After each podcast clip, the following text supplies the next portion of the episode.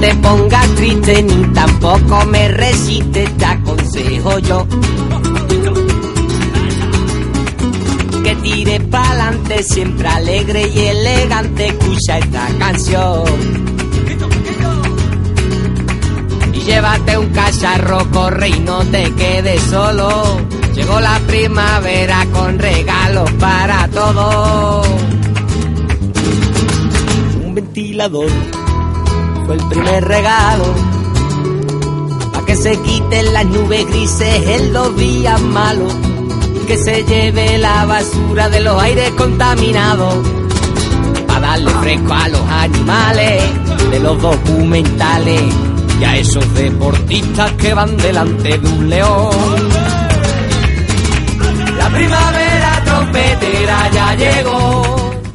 Muy buenas noches, bienvenidos a una nueva edición de los Jugones de las 11 en este miércoles 8 de febrero de 2012, eh, 11 y 2 minutos de la noche. Eh, comenzamos un día más el programa a disfrutar aquí un poquito de la radio con todos vosotros, a contaros toda la actualidad deportiva del momento. Eh, estamos pendientes de la Copa del Rey, acaba de terminar el partido del vuelta de semifinales Fútbol Club Barcelona-Valencia. Eh, el resultado ha sido de 2-0, así que el Fútbol Club Barcelona se clasifica para la final. Comenzamos el programa. Diciembre está al llegar, se nota ya el ambiente en la ciudad. Me empiezo a preguntar si Kevin tiene un plan. La gente está al llegar, Kevin monta una fiesta en el local. Mucho MDA, lo vamos a flipar. MGMT va a sonar.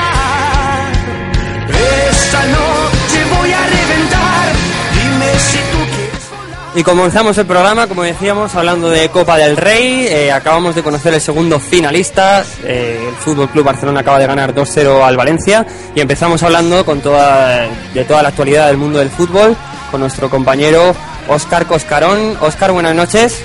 Buenas noches, Carlos. Bueno, Óscar, después de tu gran debut de ayer, una noche más aquí al pie del cañón preparado para contarnos un montón de cosas, ¿verdad? Una, una más y una que espero que no sea la última. Bueno, pues seguramente que no sea la última porque ya te digo yo que lo estás haciendo realmente bien. Eh, bueno, empezamos si te parece hablando un poquito de ese partido de Copa del Rey Fútbol Club de Barcelona-Valencia con victoria para el Barcelona por dos goles a cero. Eh, ¿Cómo ha transcurrido el partido, Óscar? Cuéntanos. Pues mira, lo primero que decirte es que el Valencia eh, tuvo una sorpresa en la alineación ya que Soldado eh, lo han mantenido oculto durante toda la semana y ha estado lesionado y no ha llegado para recuperarse y al final no ha entrado en el once inicial. Fue sustituido por Aduriz. Y nada, los primeros minutos del, del Valencia fueron muy buenos, como siempre nos, nos tiene acostumbrados, mm, muy rápidos, presionando a tope. Pero cuando mejor estaba jugando el Valencia, llegó el primer gol del Barça, un pase de Messi desde el medio campo impresionante que pilla la espalda un poco a Miguel y eh, Cés la controla, Alves se queda a media salida y con un toque sutil por encima del portero mete el primer gol. Luego ha habido muchos fallos defensivos del Valencia, parece como que después del gol no ha sabido reaccionar muy bien a, a, ir por debajo del marcador y tener que, que llevar el mando del partido y ahí el Barça se siente muy cómodo. Ya en la segunda parte Eh, perdona, Óscar, un Valencia que en el primer tiempo apenas apenas tiro a puerta y apenas creo peligro al, al Fútbol Club Barcelona, ¿verdad?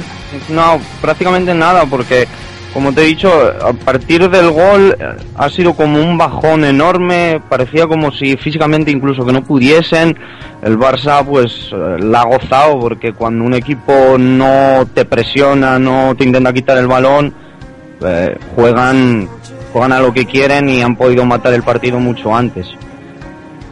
Nada, el- la segunda Se- parte. ¿te segun- sí, segunda parte, ¿cómo, ¿cómo ha transcurrido ese segundo tiempo? Bueno, el Valencia salió otra vez como, como en la primera parte a intentar por lo menos presionar, intentar quitarle el balón, a, no dejarle salir tan fácil.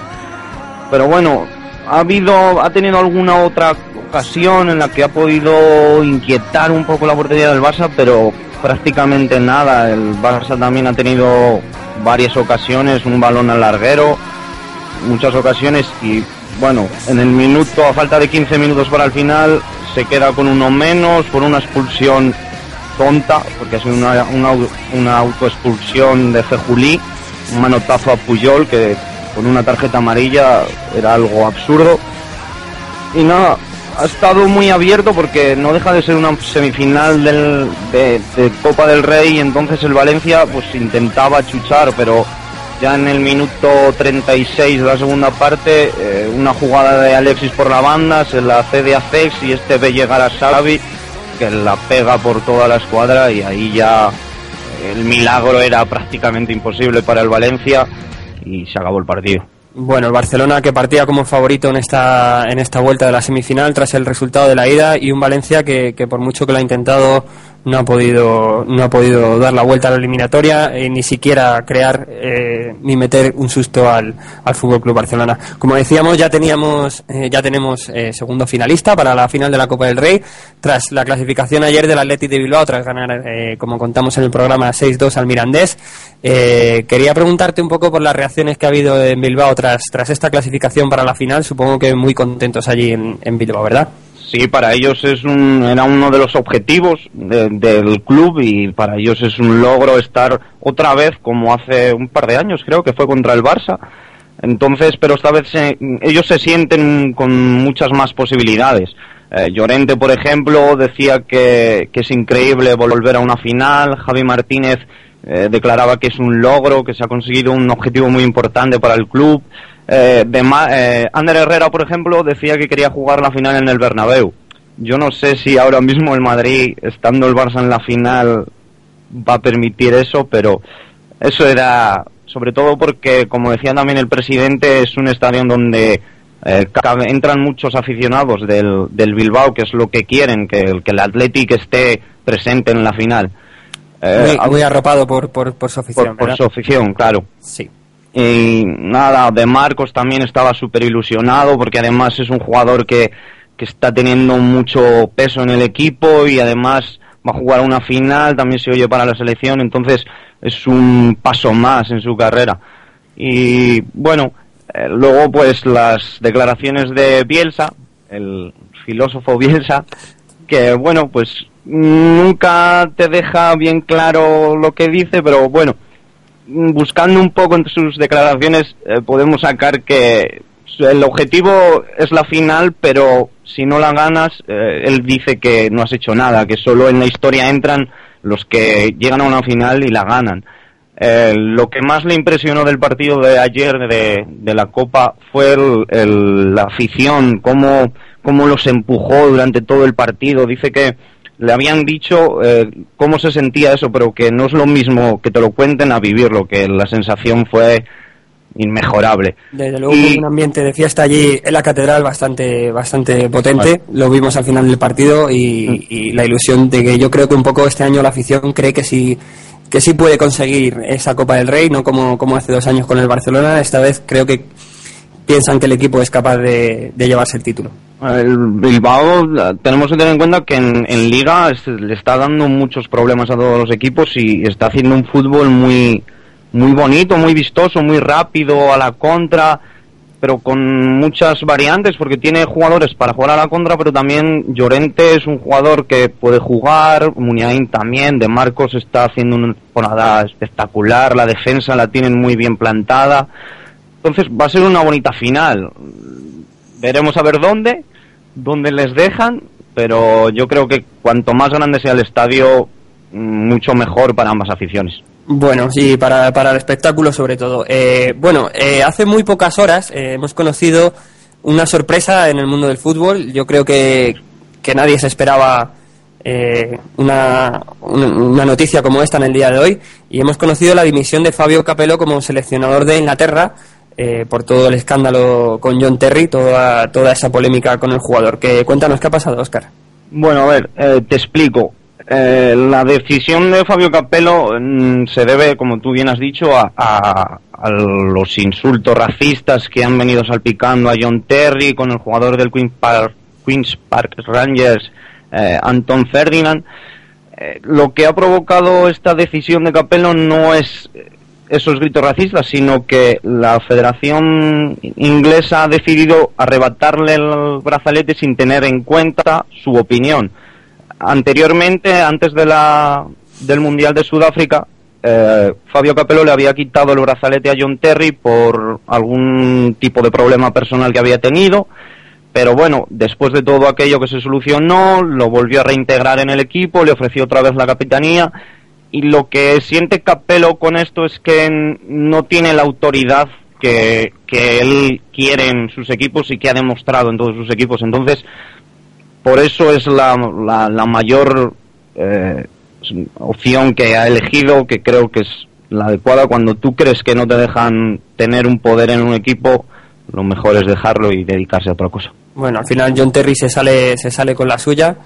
Eh, y bueno, para mí sorprendente esta noticia porque está la Eurocopa a la vuelta de la esquina y ahora Inglaterra tendrá que buscar un nuevo perfil de seleccionador. No sé si suena algún nombre ya para este puesto. No, mañana van a dar una rueda de una conferencia de prensa a las 12 de la mañana en la que van a explicar todo a los medios de comunicación toda la decisión de Capello y se supone que ya están buscando algún sustituto y puede que mañana escuchemos algún nombre ya.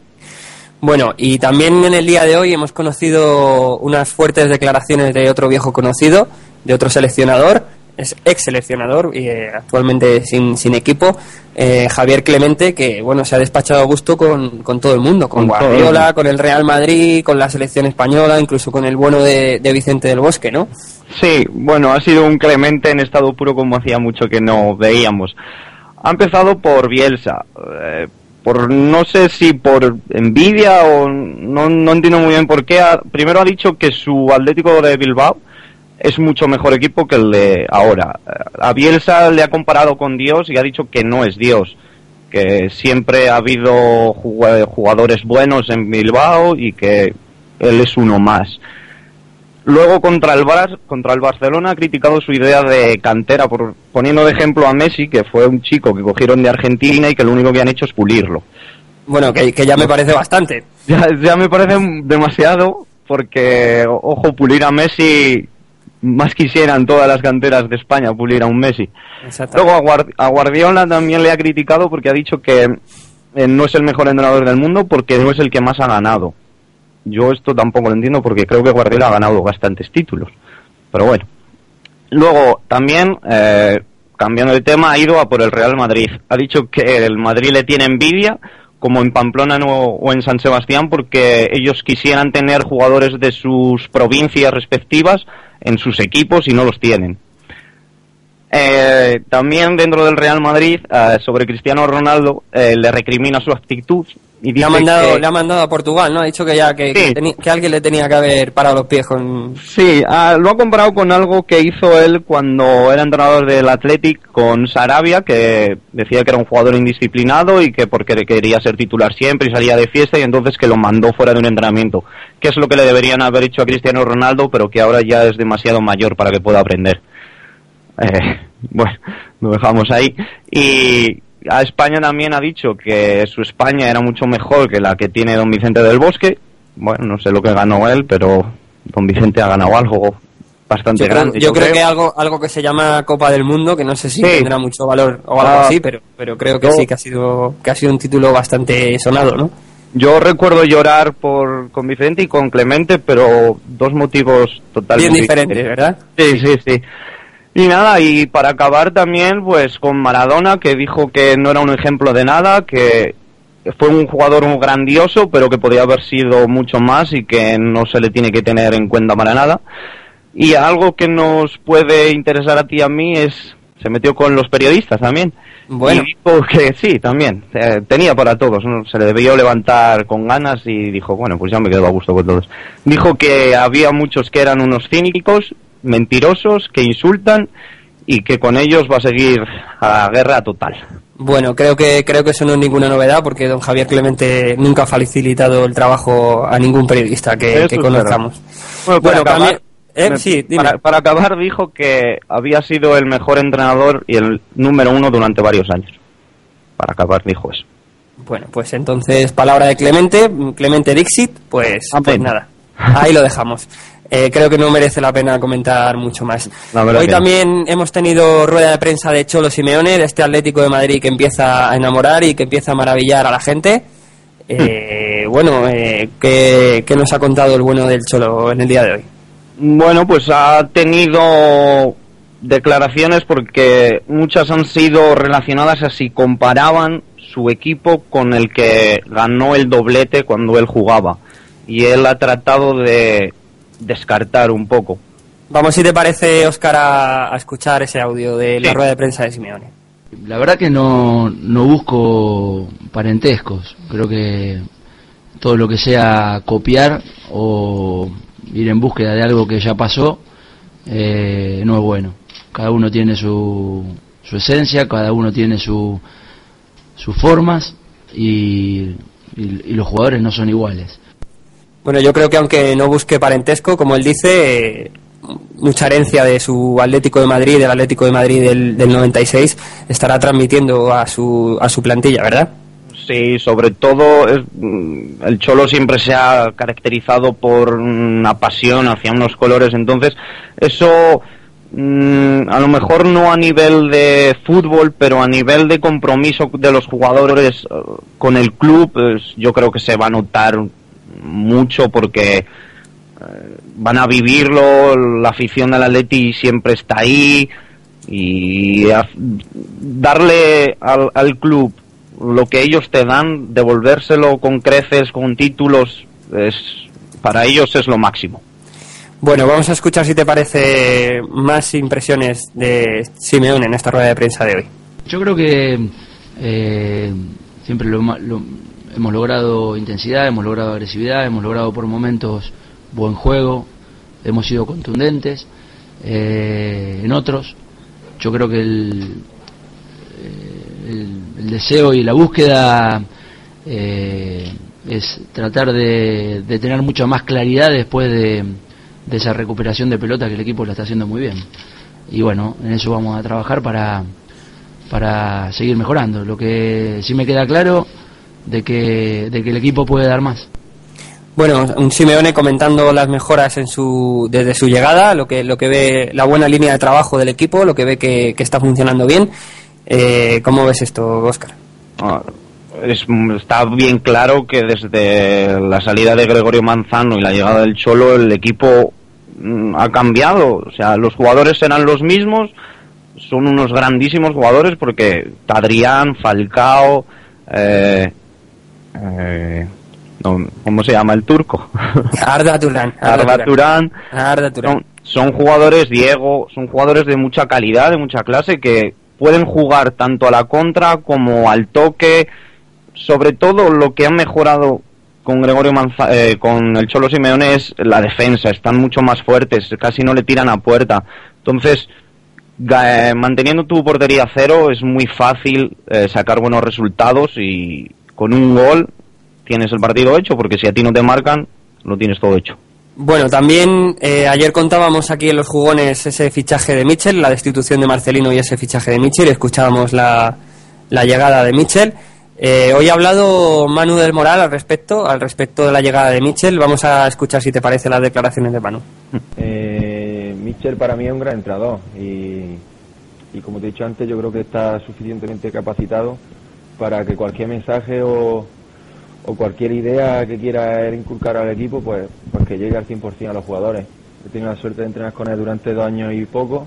El primer año eh, llegó en una situación parecida a la que ha llegado ahora Sevilla. Y en Getafe está en una mala situación y consiguió revertirla y hacer que el equipo consiguiera la permanencia. Bueno, pues qué mejor manera de, entrar en un equipo que uno de sus jugadores estandarte te, te eche un capotazo como este y un Manu del Moral que ya coincidió con, con Mitchell. Eh, y bueno, un poco de apoyo del vestuario que nunca viene mal, ¿verdad?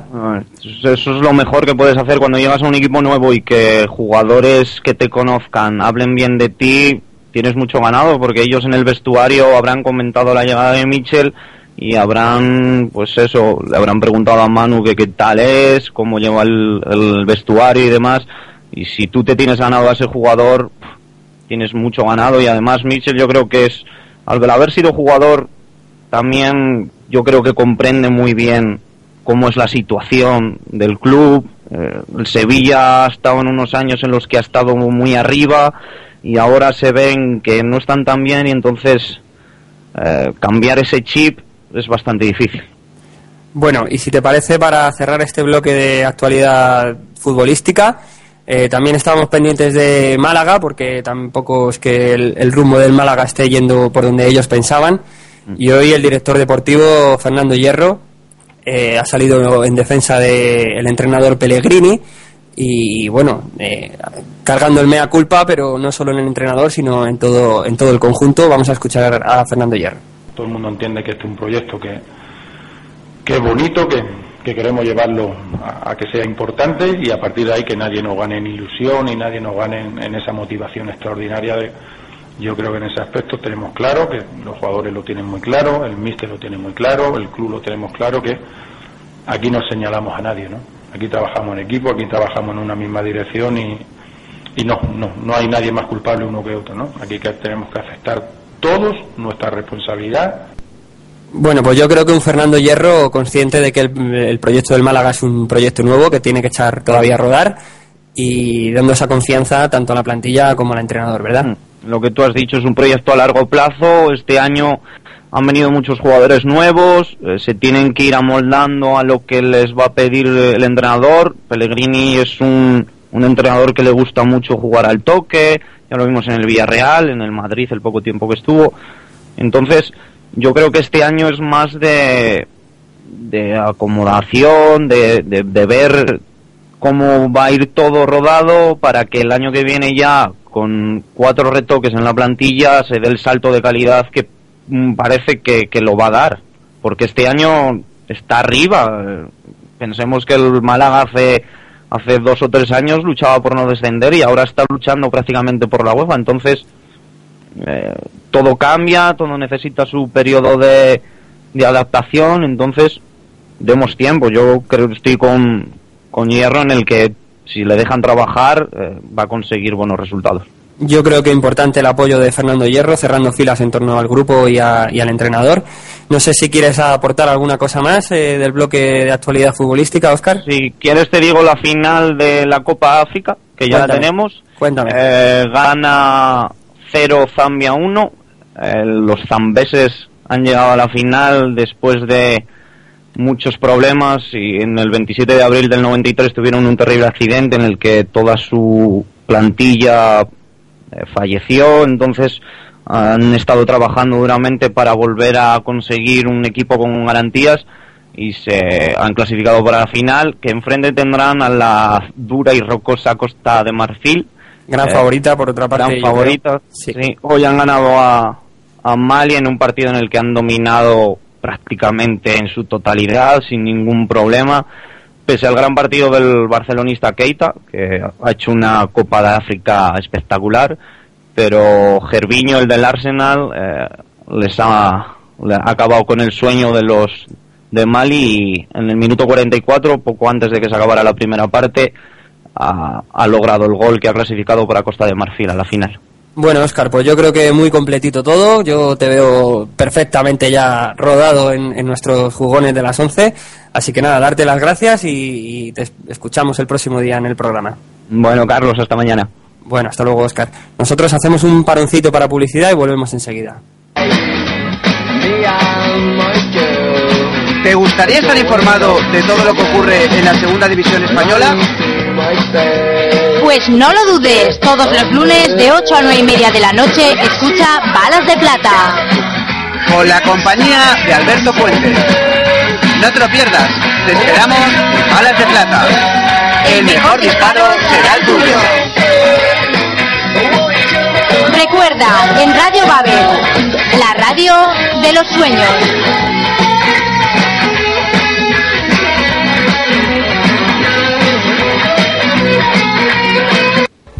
Estos momentos la pelota Gabriel Alonso. Durante más de 50 años, la radio y el fútbol siempre hemos estado juntos. La radio es, es parte fundamental que ayuda a que el fútbol sea más grande. Las radios han sido siempre una parte importante de la pasión que la gente tiene por el fútbol. El fútbol pues, sería sería distinto. Las retransmisiones deportivas que realizan las emisoras de radio están amparadas por el derecho a la información.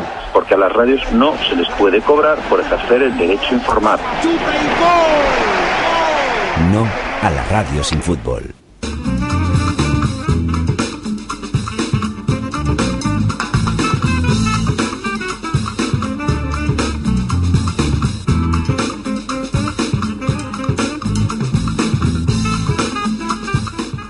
Los jugones de las 11. Carlos Murillo.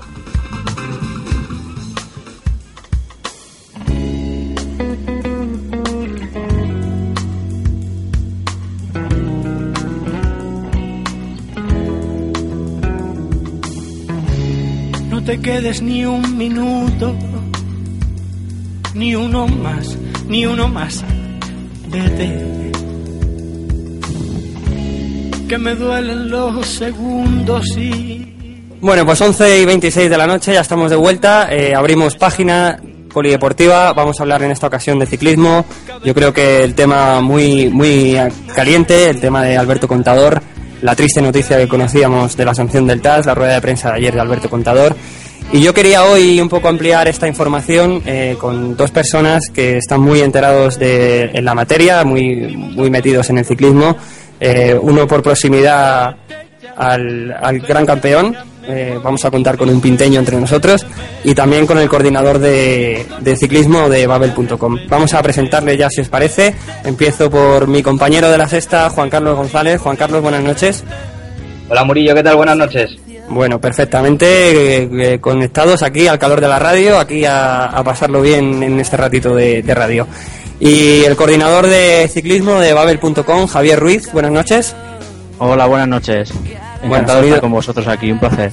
Bienvenidos a los dos, eh, sois debutantes en nuestro programa en los jugones de las 11 y, y bueno, pues eh, os damos la bienvenida con los brazos abiertos. Eh, bueno, chicos, yo vamos a entrar en materia. Quería eh, hacer un amplio bloque en el programa sobre el caso Contador. Para mí es muy importante contar con vosotros, que sois grandes entendidos en la materia. Eh, empiezo por ti, Juanca, si te parece. Eh, tú ayer estuviste cubriendo toda esa información de la rueda de prensa, has estado haciendo guardia en el, en el domicilio de Contador desde que se conoció la noticia de, del TAS. Eh, quiero que me cuentes un poquito tus impresiones, tus sensaciones durante estas 24 o 48 horas. Bueno, mis impresiones es que estamos tratando una noticia de, una repercusión mundial que, que igual nosotros aquí por la proximidad que tiene eh, no somos capaces de valorar. Ayer en la rueda de prensa había 200 profesionales, entre cámaras, fotógrafos, periodistas, de prensa, de radio, de televisión, eh, venían de Dinamarca, venían de Francia, venían de Italia, había muchísimos periodistas y, estamos tratando una noticia de un alcance mundial. Para mí, eh, la expectación que había ayer en, la, en el Hotel Las Artes de Pinto, eh, lo hablaba con compañeros, era mayor que en un Madrid-Barça. Había más periodistas acreditados que en un Madrid-Barça. Lo cual nos indica que el ciclismo está muy vivo, aunque parece que se lo quieren cargar, ¿no? Bueno, el ciclismo y sobre todo nuestro campeón Alberto Contador, que aparte de la repercusión mediática que creo que tiene, eh, es el, el apoyo de- incondicional de toda la afición española y de toda, incluso de todo el periodismo español. Eh, Javi, eh, yo no sé cómo, cuáles son tus impresiones eh, sobre esta sentencia del TAS. Mm, Como vosotros, como Juan Carlos ha dicho muy bien, eh, es un, es un, sea, ha sido sancionado el, ciclista número uno del momento, el ciclista más mediático, el ciclista más eh, más reconocido, con, un palmarés envidiable y, eso y eso atrae eso atrae muchísima muchísima repercusión mediática.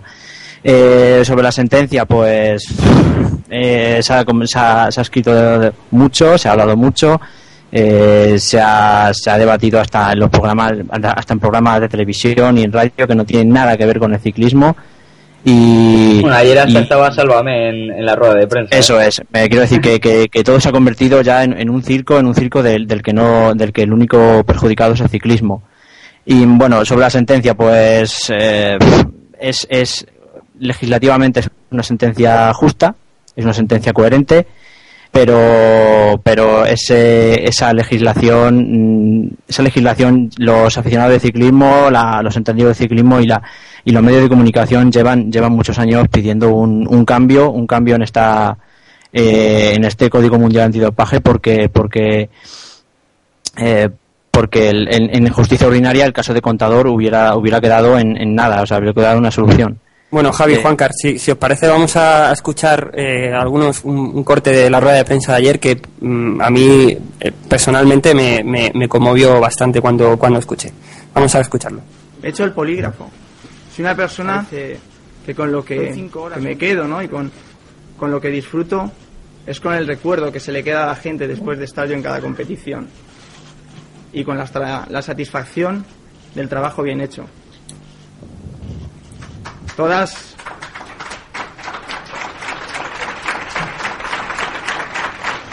es Bueno, pues un momento muy emotivo en esa rueda de prensa, Juancar. Eh, yo creo que Sí, eh, Alberto Contador, que se decía que se sentía como un delincuente porque había estado cinco horas contestando preguntas en el, en el polígrafo, y luego ese aplauso cuando se le, se le quebraba la voz contando su, su vivencia, lo, lo que siente él por el ciclismo, ¿verdad?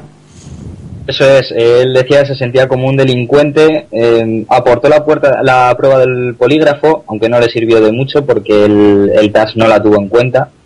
Eh, cuando, cuando rompe la gente a aplaudir son sus familiares, son sus amigos, él estuvo arropado por su madre, por sus hermanos, por su mujer, eh, por mm, amigos de cuadrilla que, que salen con él a rodar en bicicleta. Y mm, yo creo que todo el pueblo de Pinto está con él, toda su familia está con él y, todo el país, ¿no? Pero en, en concreto el pueblo de Pinto, y te voy a dar un dato, el próximo domingo a las 12 de la mañana eh, se ha convocado una concentración en bici en, en el, mm, en el parque elegido, en el parque céntrico de aquí de Pinto, para, para apoyar a Contador. Se están repartiendo, se están difundiendo unas caretas con la, con la cara de Contador para, para que todo el mundo coja su bici, coja su careta y, y se nos oiga desde aquí de que, que el pueblo de Pinto está, está con su gran campeón, ¿no? Bueno, un apoyo incondicional de, hacia Alberto Contador, apoyo nacional e internacional. Eh, si os parece, vamos a rescatar un corte de la rueda de prensa de ayer de Guardiola sobre, sobre el caso Contador. Nada, desearle brindar un abrazo a Alberto Contador de mi parte. Al final, en estas cosas de un poco de experiencia, solo una persona que sabe que algo es él, y que sí sabe que realmente es inocente como se defiende públicamente y claramente, pues se defiende hasta el y hasta el tiempo que. Ah, solo lo sabe. Que es inocente que. Es una poca experiencia Bueno, un apoyo Alberto Contador, Juan Carlos, que ha sido tanto a nivel nacional como a nivel internacional, ¿verdad? Sí, una cosilla de lo de Guardiola, eh, es que él sabe de lo que habla, ¿eh? O sea, Guardiola también fue acusado y él fue hasta el final y al final ganó. Mm, yo creo que es el mejor consejo que, que le puede dar a alguien a Alberto Contador. Si de verdad él cree que es inocente, tiene que seguir luchando, no puede, no puede arrojar la toalla. Y, muchos luego más, inter- sí, muchos más deportistas nacionales y, y internacionales que, se han, que le han mostrado su apoyo, ¿verdad? Sí, eso es. eh, nacionales, eh, los grandes deportistas de este país, las grandes patas del deporte español, Nadal, Gasol, todos se han volcado con él. Iniesta su Twitter también. Todo, todos los deportistas españoles están, están apoyando a Alberto, tienen fe en él, porque al final esto se ha convertido también un poco en una cuestión de fe. Pues fíjate lo que es Alberto Contador, que todos creen en él y la credibilidad que tiene. Y luego fuera, en Italia sí que mm, ha sido un poco lo asumen con pena porque al final también quien la figura de Alberto Contador es bastante querida allí ha ganado dos giros no se lo han quitado ahora pero bastante querido allí y bueno Francia ya es, es otro tema no A mí de las, de las cosas más curiosas eh, que he conocido, bueno, no sé si sabrás también Juan Cartú de Pinto, eh, el, el Atlético de Pinto va Sí. a vestir con la camiseta amarilla y rosa durante los dos próximos partidos en apoyo a Alberto. Y otro, Eso es, este sábado va a jugar de, de amarillo bueno Sí. la camiseta del Atlético de Pinto para quien no lo sepa es eh, roja y negra habitualmente pues eh, los dos próximos partidos como local este sábado jugará con una camiseta amarilla como si luciese el maillot del Tour de Francia y dentro de dos semanas jugará con la camiseta rosa como si llevara la maglia rosa de- del Giro de Italia. Y otro caso, Javier, curioso, eh, de un hombre en Ayamonte, en Huelva, que se ha declarado en huelga de hambre, se presentó en el ayuntamiento al conocer la noticia de la sanción del TAS. Es un profesor jubilado de 74 años eh, y se, se declaró en huelga de hambre allí en el ayuntamiento de Ayamonte porque decía que le pasó una depresión bastante fuerte eh, y ver a Contador correr le ha ayudado a él a salir de la depresión. Increíble, sí, sí, está claro, está claro que este caso ha movido montañas, sobre todo o sea, de, de, de- de- de nuestras fronteras para adentro. Eh, yo quería hacer un hacer un inciso. Eh, Guardiola dio positivo por Androlona en, en el fútbol italiano. No, no me acuerdo no, en qué equipo estaban en, en ese momento, Mm. pero Brescia, si no me equivoco. Brescia, Brescia, eso es. sí. Eh, esa, en la landrolona es una sustancia que si se que, que, que en, que en el mundo del ciclismo está prohibidísima, prohibidísima, no- en todos los deportes, pero en el ciclismo está prohibidísima y, y no me hubiera imaginado si Contador hubiera dado positivo por landrolona, o sea, no- este, este proceso se hubiera, no, hubiera, no hubiera existido y a Contador hubieran caído los dos años, pero, pero Bueno, vamos, le iban a caer los dos años igual, ¿eh? O sea, le ha caído la máxima igualmente. a Guardiola. No, no, sí, no, no, no, a a- Contador, a Contador. digo. A Contador, sí, pero después de un proceso larguísimo, con 50 pico ramos de, de, clenbuterol, que en clenbuterol es una sustancia que puede, que puede, eh, puede introducirse en el cuerpo de forma accidental, cosa que la nandrolona no, no cumple esos requisitos. La nandrolona es una sustancia dopante que no está presente en ningún, no está presente en ningún alimento o, o bebida o barrita energética, tan- las barritas energéticas tan famosas que de las que se ha hablado en este momento. Eh, eso quiere decir que quiero decir que en, la- en las, en las declaraciones de contador de la rueda de prensa eh, eh, contador mm, ha, expresado que, que él no que él por mucho que ha hecho por mucho que, que has luchado por ha contratado a los mejores abogados ha, contratado hasta un detective privado para eh, para seguir el rastro de la carne que, supuestamente comió en, en mal estado con que la que salió que el muterol en su cuerpo, quiero decir. Eh, y eso quiere decir que, que- que en el ciclismo eh, defender un positivo es, es prácticamente imposible con, con la actual normativa y, y con, la- con los actuales eh, eh, sistemas antidopaje. Bueno, eh, chicos, curioso, hablábamos de Guardiola, también relacionado con el dopaje en su día, y también otra persona muy cercana Alberto Contador, su director de equipo, Bjarne Ries, que estuvo ayer también en esa rueda de prensa, también relacionado con el, con, el, con eh. el dopaje y, y reconocido incluso por él mismo, ¿verdad? Sí, sí, Bjarne- estaba ahí y a, a mí me parece un error que estuviera ahí Viernes Riz. Total. Yo supongo, yo supongo que Viernes Riz le dijo a Alberto Contador, yo quiero estar ahí y, y te voy a apoyar y cuando vuelvas te voy a coger en mi equipo y, y por eso me tienes que dejar estar ahí. Porque si ha salido de Alberto Contador o de su entorno que Riz esté ahí, me parece un error gravísimo. Una persona que ha reconocido que se ha dopado, eh, no sé, no sé, creo que fue un, Eh, un fallo, pero si al final es Riz el que dice yo quiero estar aquí porque al final soy tu jefe, pues bueno, pues tienes que tragar, ¿no? Javi. Eh, Vianney Riz eh, es, el, es el menos indicado para estar en ese momento ahí eh, por su historial, por su eh, por su manera de, de tratar el, tema antidopaje y, eh, eso es un problema de la, de la todo esto es un problema de la de toda la carrera deportiva de Alberto Contador que no ha estado nunca no ha nunca bien asesorado Alberto Contador. Eh, ha pasado por equipos donde han hecho mil perrerías. Eh, primero hasta eh, primero el Discovery, el Discovery Channel de Johan Brunel en el que se en el que fichaban a Astron y, se, y mantuvieron eh, no sé si recordáis en el Tour del del 2009 eh, una guerra interna brutal en, el, en, en este- en- en el Tour. Eh, luego en Astana un equipo de, de organización dudosa porque eh, hasta Astana nunca los directores de equipo ni, ni ni los propios corredores han, han, han, han puesto la mano por su, por su líder nunca y, y, eh, yo siempre me, me arrepiento de que de que Contador no haya fichado por el por el Movistar en, después del eh, después del positivo y se fuera Sasoban con Riz Eh, es un problema no sé de asesoramiento o de eh, o de falta de experiencia o eh, el contador es un aparte de todo esto el contador es un magnífico corredor. Eh, es, es el número uno, es el, el vueltómano número uno del momento. Y y creo sinceramente que, que, a lo largo de su carrera deportiva llena de claroscuros, está llena de claroscuros eh, claramente por esto, por, por, la falta de asesoramiento y, y por no ir a un, a un, equipo acorde con su, con, su, con su manera de ser, con su manera de pensar. Mm, creo sinceramente que, que, el Saxo Van no, no ha sido no, no, ha dado el apoyo que, debería haber dado a, su líder. O sea, mm, se ha quedado todo. Mm, Risa es un. Risa ahora mismo, yo le vi ayer y Risa es un pelele. O sea, Risa, Risa, en, en el 90, en, los años 90, cuando era corredor, cuando ganó el turno del 96, era una persona tremendamente influenciable en el mundo del ciclismo.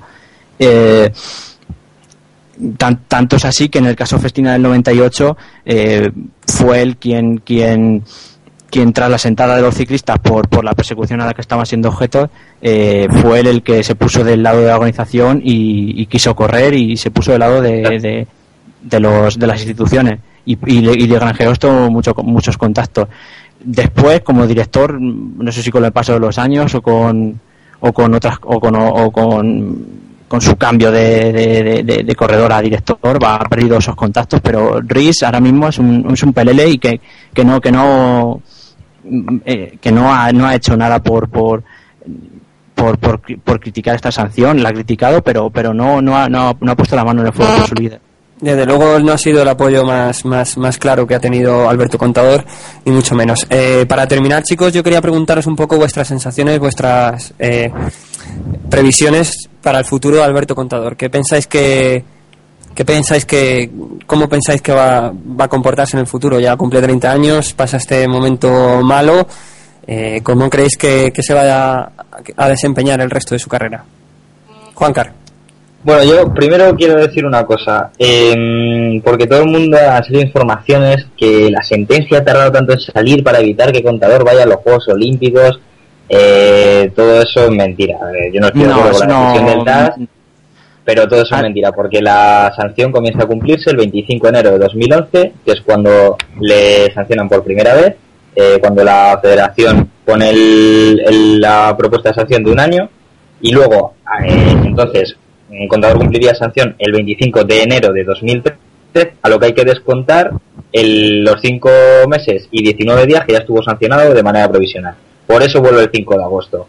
No tiene nada que ver que se haya retrasado la decisión ni nada. Y luego, cuando vuelva el 5 de agosto, pues volverá, volverá en el Saxoban, volverá y correrá la Vuelta a España, probablemente ganará la Vuelta a España. Y es un corredor que tiene mucha fuerza, que está muy en forma, que no ha perdido la forma, porque a pesar de que son dos años la sanción, mmm, un año se la pasa corriendo, aunque luego se lo han invalidado. Y le quedan dos, tres años de mucho futuro. Y si no tiene ningún problema, pues igual suma dos tours y dos giros más a su palmarés. Javi, ¿cuál crees que es el futuro de Alberto? Mm, voy a discrepar un poco con Juan Carlos. Yo no creo que, que Contador eh, vuelva a Sasoban. Eh, se ha rescindido el contrato de por la sanción y Riz ayer de, confiaba en él, pero no de, no de, no dejó no dejó eh, un apoyo al 100% al, al, al, al corredor y, y, y, dejó todo en el aire. Dijo que dijeron dijo que se tenía que sentar con él a hablar yo no tengo yo no estoy con todas de que de que aunque aunque a Riz le, le, interesa muchísimo que el contador esté en su equipo porque su equipo sin contador no es nada. Sin contador estos seis meses el Sasso Banjo no sé tiene a Nugents en, en, para las clásicas pero lo demás es todo es todo media por eso tiene que, por eso tiene que volver ahí por eso volverá al Saxo Bank pero ya te digo es eh, que solo tiene a contador. Por eso tiene que volver ahí intentar ganar la vuelta con él y ya está y asegurarse el patrocinio pues, un año más. posiblemente vuelva para, para, para acabar la temporada pero pero cuando se acabe la temporada en, en octubre creo que no creo que no creo que se va a cambiar creo que va a cambiar creo que, que perdón que creo que va a cambiar de equipo bueno, chicos, pues yo creo que yo os puedo decir que ayer estuve hablando con el entorno de Alberto eh, y me he encontrado sobre todo mucha rabia y mucha fuerza por seguir adelante, por seguir ganando, por seguir triunfando en el ciclismo y sobre todo por el amor que siente Alberto hacia el ciclismo. Yo pensaba, aparte del palo emocional que, que puede significar para Alberto y para, para su entorno, eh, yo pensaba encontrarme un entorno un poco más alicaído y al contrario, lo que me he encontrado ha sido mucho ánimo, mucha garra y mucha fuerza, por lo que yo también me espero un Alberto Contador eh, en el máximo nivel y que, como decía Juan Carlos, yo sí creo que, que puede ganar más de una carrera y dos. Bueno chicos, muchísimas gracias por haber estado hoy en los jugones, por vuestras opiniones, por vuestros comentarios y valoraciones sobre el caso de Alberto Contador. Javi, esperamos oírte por aquí en algún momento. Esperemos que, que la próxima vez que salga en antena sea para, para hablar de deporte, de ciclismo, que es muy bonito este deporte. Bueno, muy bien, Javi, muchas gracias. Y a ti, Juan Carlos, pues ti. nada, a ti, Juan Carlos, pues nada, emplazarte para, para algún debate futbolero, que sabemos que también estás bastante... Le damos a todo. Le damos a todo, ¿no? Pues nada, pues te emplazamos para algún debate futbolero en otro día y también eh, muy, muy agradecido de que estés aquí y encantado de que, que formes parte de los jugones tú también. Muchas gracias, Juan Carlos. Gracias a ti, Muri. Un abrazo. Bueno, nosotros hacemos pausita para la publicidad y volvemos enseguida. Miro para el cielo, me mira la gente, para ellos yo soy diferente. Los gritos rebotan, la vida de frente, la pelota me grita, te toca, las piernas me ruegan que no, pero el alma me ordena. ¿Eres de un pequeño principado al norte de España? ¿Tu derby es a 28 kilómetros y no el puente aéreo? ¿Cansado de que ninguneen a tu equipo del alma? Entonces este es tu sitio, Asturias en Juego, el programa que trata toda la actualidad deportiva en nuestra región. Todos los domingos a las 10 de la noche. Ya lo sabes, Asturias en Juego, Radio Babel.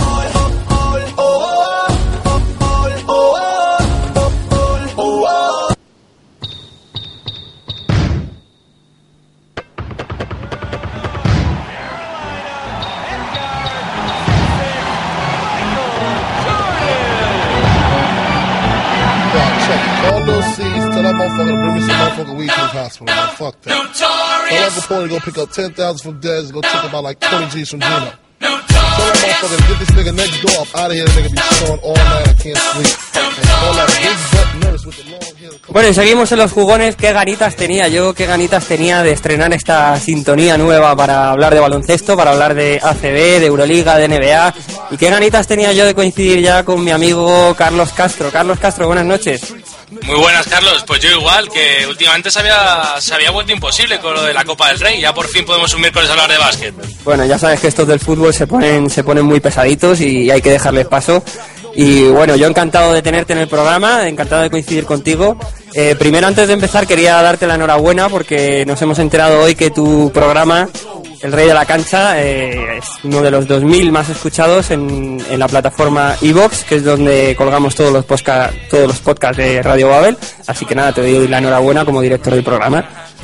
Pues muchas gracias, Carlos. La verdad que ha sido también una sorpresa para mí, nos lo ha dicho hoy José Antonio, y bueno, una recompensa al, al duro trabajo y a ver si los jugones pronto también entran en esa, en esa lista.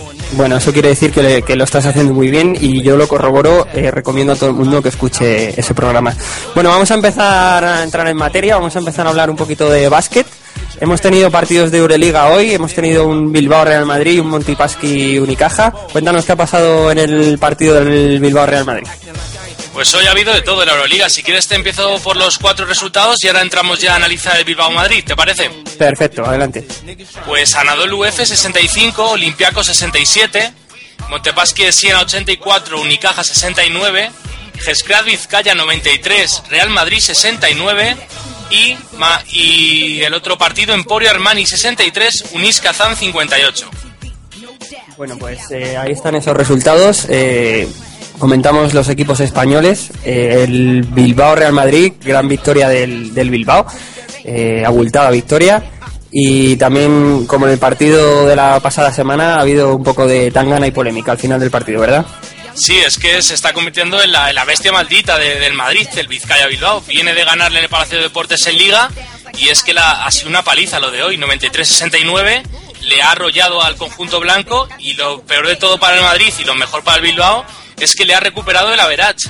Con lo cual el Bilbao está segundo de ese grupo y ahora quedan dos partidos para que termine el top 16. El Madrid para clasificarse necesita eh, estar un partido por delante del Bilbao, porque ahora mismo están en empate y el average es para el Bilbao. Un poquito ahí en la, en la cuerda floja queda el Real Madrid tras el resultado de hoy. Eh, y un Unicaja que también queda un poquito tocado tras su partido, ¿verdad? Sí, un Unicaja que queda prácticamente eliminado, aunque todavía tiene opciones, eh, son bastante remotas, pero tendría que derrotar y remontar el average a Vizcaya Bilbao y al Madrid y que estos perdiesen contra el Montepaschi de Siena. Eh, lo tiene casi imposible, pero bueno, todo es posible en estas, en estas, en estas matemáticas que hacemos para ver cómo va a quedar el grupo y el Unicaja la verdad que ha decepcionado bastante en este top 16 del que desde luego yo esperaba mucho más. Bueno, y en el resto de grupos, ¿qué podemos comentar de, sobre los resultados y opciones para la clasificación a la siguiente fase? Bueno, pues llamativa la victoria de la Emporio Armani, que necesitaba ganar para, para no, no, caer eliminado el equipo de Escariolo, que llevaba bastantes partidos perdidos y ha conseguido ganar de 5 al Unis Kazán, con lo cual sigue vivo el Emporio Armani. Y el Anadolu es que al perder de 2 en casa frente al Olympiacos se complica la vida. ¿Y en el, sí, en el otro grupo, en el luego hay partidos del día de mañana que si quieres te digo las horas. Sí, perfecto.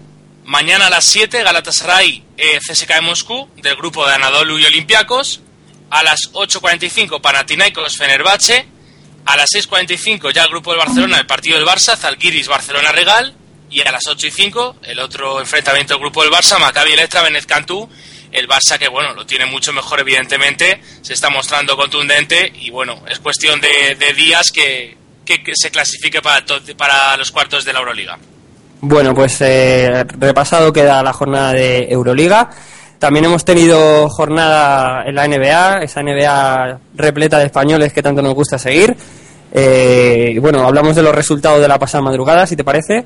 Perfecto, pues vamos con los resultados de esta pasada madrugada. Indiana 104, Utah Jazz 99, Boston 94, Charlotte 84, Miami Heat 107, Cleveland Cavaliers 91, Milwaukee Bucks 105, Phoenix Suns 107, Minnesota Timberwolves 86, Sacramento Kings 84 y Golden State Warriors 116, Oklahoma 119.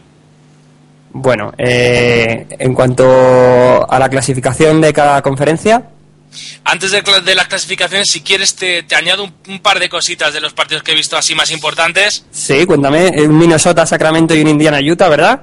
Exacto, el Minnesota Sacramento, que hay que decir que tenía la baja de Kevin Love, el equipo de, de, Minneapolis, y no se echó en falta en la primera parte, aunque la segunda se sufrió demasiado.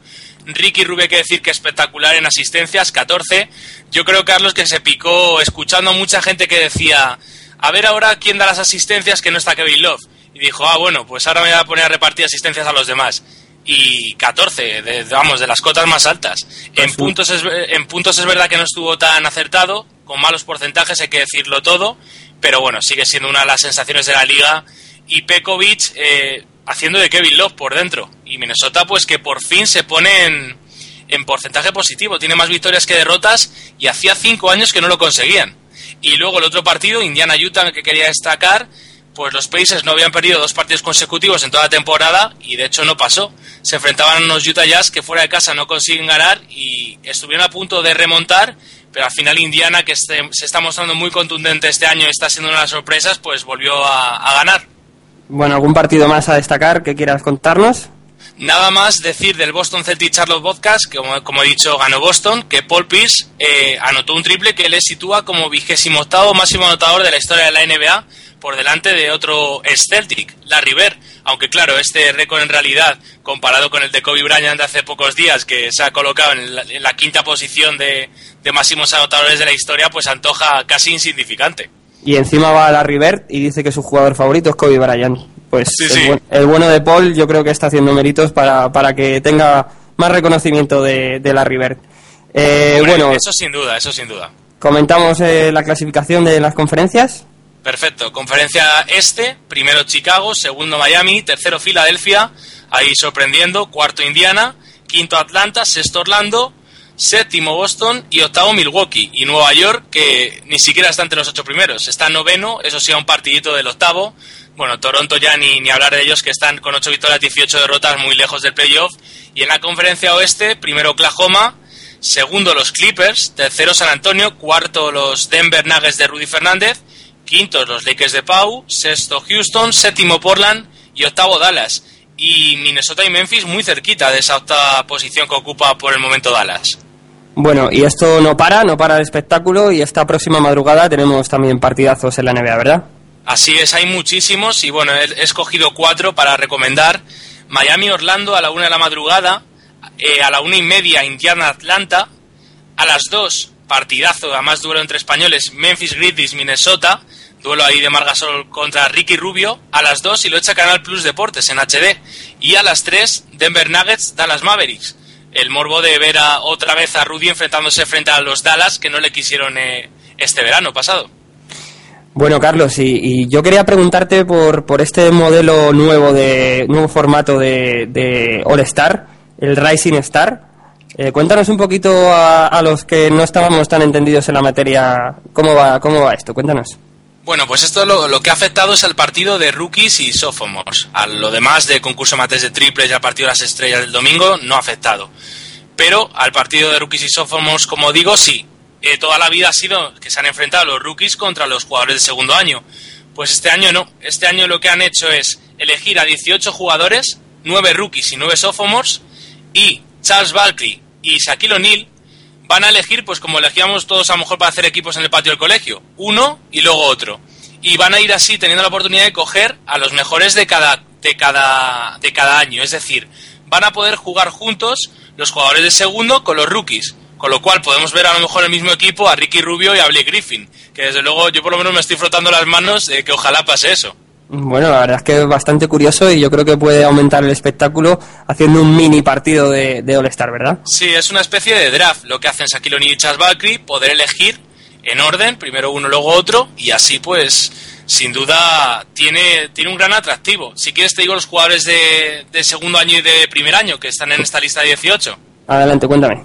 Eh, jugadores de segundo año, como no, está Blake Griffin de los Clippers, John Wall, Evan Turner, Greg Monroe, Gordon Hayward, Paul George, Landry Fields, DeMarcus Cousins y Thiago Splitter, pasado ACB, tiene Splitter. Jugadores de primer año, Marson Brooks, Kyrie Irving, Brandon Knight, Marquez Morris, Ricky Rubio, Tristan Thompson, Kemba Walker, Derrick Williams y Kawhi Leonard. Bueno, pues esos son los jugadores de segundo año, los rookies que se prevé que van a participar en este partido. Sí, no, los últimos que te he dicho eran los rookies, los primeros nueve los de los sophomores. Hay nueve de cada, de cada año. Vale, pues perfecto. Queda ya dicho entonces todos los componentes de, de unos y otros. Eh, ¿Alguna noticia más para cerrar la sección de baloncesto, Carlos? Pues sí, una noticia que además ha- se ha conocido hoy y es que eh, el All Star de 2013 ya tiene sede y va a ser en Houston, como ya lo hizo en 2006. Será ya, de hecho, hay fechas, allí lo tienen todo organizadísimo. 15, 16 y 17 de febrero de 2013. Y hay rumores de que en 2014 podría ser el- la sede de ese All Star eh, el condado de Brooklyn, ya que los New Jersey Nets es pro- probable, bueno, no, es probable no, se van a cambiar el año que viene a esa ciudad, a Brooklyn. Se mudan, efectivamente. También hemos conocido un rumor de un posible traspaso de Pau, ¿verdad? Así es, se me olvidaba comentártelo. eh, rumor que desde luego yo creo que estamos todos encantados de que, de que, se, de que se diese. Y es que podrían traspasar los Lakers a Pau Gasol a Boston Celtics a cambio de Rayon Rondo. Parece que los Celtics no, no confían mucho en Rondo, cosa que me sorprende. Y bueno, los- lo de los Lakers que quieran meter a Pau en un, en un traspaso, eso no me sorprende. Desde luego sería un destino ideal para Pau el jugar con, con los Celtics y nos encantaría a todos seguramente verles verle vestido de verde, a más de los rivales de los Lakers. Y con lo mal que le han tratado últimamente, En el eterno rival de, de los Lakers. sí, sí, con lo mal que le han tratado últimamente los Lakers a Pau, sería tremendo verle ahí de verde. Y ganar, y ganar anillos con los Boston Celtics. Bueno, pues Ojalá, estaremos pendientes de, de toda esta información. Don Carlos Castro, un placer haber contado contigo la noche de hoy y un placer haber coincidido por primera vez en el programa. Y nada, te emplazo a todos los miércoles eh, tener este rinconcito aquí en el programa. Muy bien, Carlos, un placer y nada, y que sean muchos más, como tú dices, todos los miércoles el baloncesto en los jugones. Bueno, muchísimas gracias, Carlos. Nosotros, paloncito y volvemos enseguida. Miro para el cielo, me mira la gente, para ellos yo soy diferente. Los gritos rebotan, la vida de frente, la pelota me grita, te toca, las piernas me ruegan que no, pero el alma me ordena. ¿Eres de un pequeño principado al norte de España? ¿Tu derbi es a 28 kilómetros y no el puente aéreo? ¿Cansado de que ninguneen a tu equipo del alma? Entonces este es tu sitio, Asturias en Juego, el programa que trata toda la actualidad deportiva en nuestra región. Todos los domingos a las 10 de la noche. Ya lo sabes, Asturias en Juego. Radio Babel.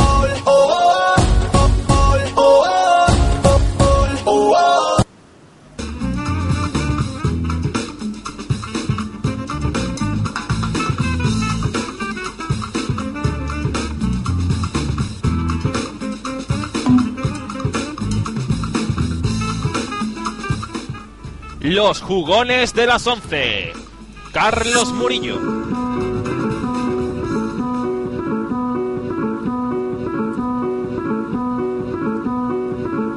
Balonmano. En los jugones de las 11.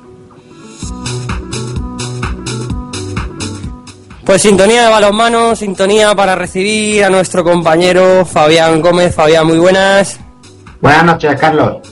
Bueno, un placer oírte de, nuevo en los jugones. Eh, antes de empezar, bueno, que ya son justo las 12 de la noche, eh, feliz cumpleaños, Fabián. Muchas gracias. Bueno, ¿cuánto, cuánto nos caen para, para este año? 23. Este año tocan 23. Bueno, pues eh, yo creo que estamos todavía en una edad óptima para seguir dando mucha guerra, Fabián. Eh, bueno, llevamos mucho tiempo sin hablar contigo debido a, a, a este parón por la Copa. Eh, dejamos pendiente ahí un poco el final del europeo. Cuéntanos un poco cómo terminó aquel europeo de balonmano para España, que al final no pudo ser la medalla. Nos vinimos abajo en los dos últimos partidos. Pues sí, así es. Eh, como decías, eh, no terminamos de resumir el final del europeo. La última vez que intervine con vosotros, España estaba eh, recién clasificada para semifinales. Encaraba las semifinales siendo quizás la máxima favorita en ese momento, puesto que hasta, hasta ese momento era la que había hecho mejor torneo. Y a partir del partido contra Dinamarca en semifinales eh, nos vino todo abajo. Eh, perdimos por un solo gol, un partido en el que quizás acciones arbitrales nos perjudicaron en los momentos decisivos.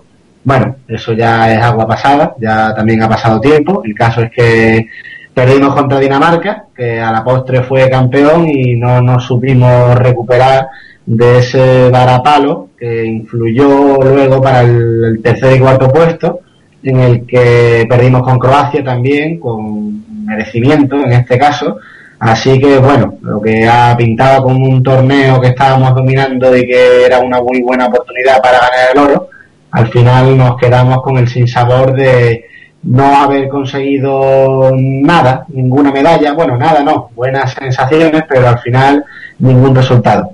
Bueno, yo creo que al final eso, la selección española pudo jugar casi sus dos peores partidos en, en, en, la semi, en, la semifinal y en ese tercer y cuarto puesto y una pena para la selección. Una vez terminado el europeo de balonmano, vuelve la Liga Sobal, ¿verdad, Fabián? Así es, desde el final del europeo ya se han disputado dos jornadas de la Liga Sobal, la jornada 16, que es la primera de la segunda vuelta, y hoy mismo hemos tenido partidos de la jornada 17. Eh, hoy ha jugado el Fútbol Club Barcelona Intersport, que ha ganado 32-18 al Elbeita Anaitasuna. Falking Granoller también ha ganado 31-28 al Arsenal Puerto Sagunto. Balonmano Atlético de Madrid 34 Torre Vieja. Real de Mar de León 38 Natros Aula La Rioja 27 y Academia Octavio Pilotes Posada 26 Caja Balonmano Aragón 29. Para el fin de semana quedan los partidos Antequera Mayas por San Antonio, Ciudad Encantada Coavit Balonmano Guadalajara y Huesca Cuatro Rayas Valladolid. Bueno, pues esos son los partidos de Liga Sobal y también vuelve la Liga de Campeones en balonmano, ¿verdad, Fabián? Sí, así es. El, los equipos, eh, bueno, como hemos visto, la jornada está partida en dos, equipos que juegan entre semana y equipos que juegan en fin de semana. Esto siempre ocurre así cuando eh, hay Liga de Campeones y puesto que la Liga de Campeones se disputa en horarios de fin de semana, pues los equipos que juegan sus partidos de Champions, pues ven obligados a jugar en Liga Sobal el, el miércoles, ¿no? Entre semanas. Así pues, eh, este fin de semana ya tenemos Liga de Campeones. El Barcelona visita al Champerizo Agua. El Atlético de Madrid juega contra el Berrengo Skillebor. Eh, y el Real de Mar de León recibe la visita del Montpellier. A priori favorito lo nuestro, ¿verdad, Fabián? Sí, sí. El Atlético de Madrid marcha primero en su grupo, también el Barcelona, el Real, Real de Mar de León en este momento está tercero. Eh, tiene un partido complicado ante el Montpellier, pero bueno, es eh, quizás sí, como tú dices, eh, favorito ante el Montpellier, pero eh, es el partido que está más en el aire, ¿no? Bueno, Fabián, pues no sé si quieres comentar alguna noticia más de actualidad sobre balonmano. nada, comentar que la Liga Sobal vuelve, que no se han producido por el momento eh, resultados fuera de lo común. Eh, los equipos se están adaptando a esta vuelta a la competición después del europeo, en el que muchos equipos de la Sobal eh, reciben de nuevo a sus jugadores internacionales eh, exhaustos ¿no? después de este europeo. No ha habido muchas lesiones, se está desarrollando todo con relativa normalidad y bueno, pero, eh, seguiremos eh, atentos a las evoluciones de la competición. Pues muy bien, gran Fabián. ¿Cómo ha ido el día del cumpleaños? Cuéntanos. Pues muy bien, eh, tranquilo, un poco con la familia, con los amigos y bueno, este fin de semana cuando ya estemos todos más libres eh, habrá alguna salida así más, más contundente para celebrarlo. Pues hágame el favor de tomarse una mi salud. Fabián, muchísimas gracias. Venga, a ti, hasta luego. Bueno, buenas noches. Nosotros ya enseguida entramos en el tiempo de la tertulia, en el tiempo del debate, volvemos enseguida.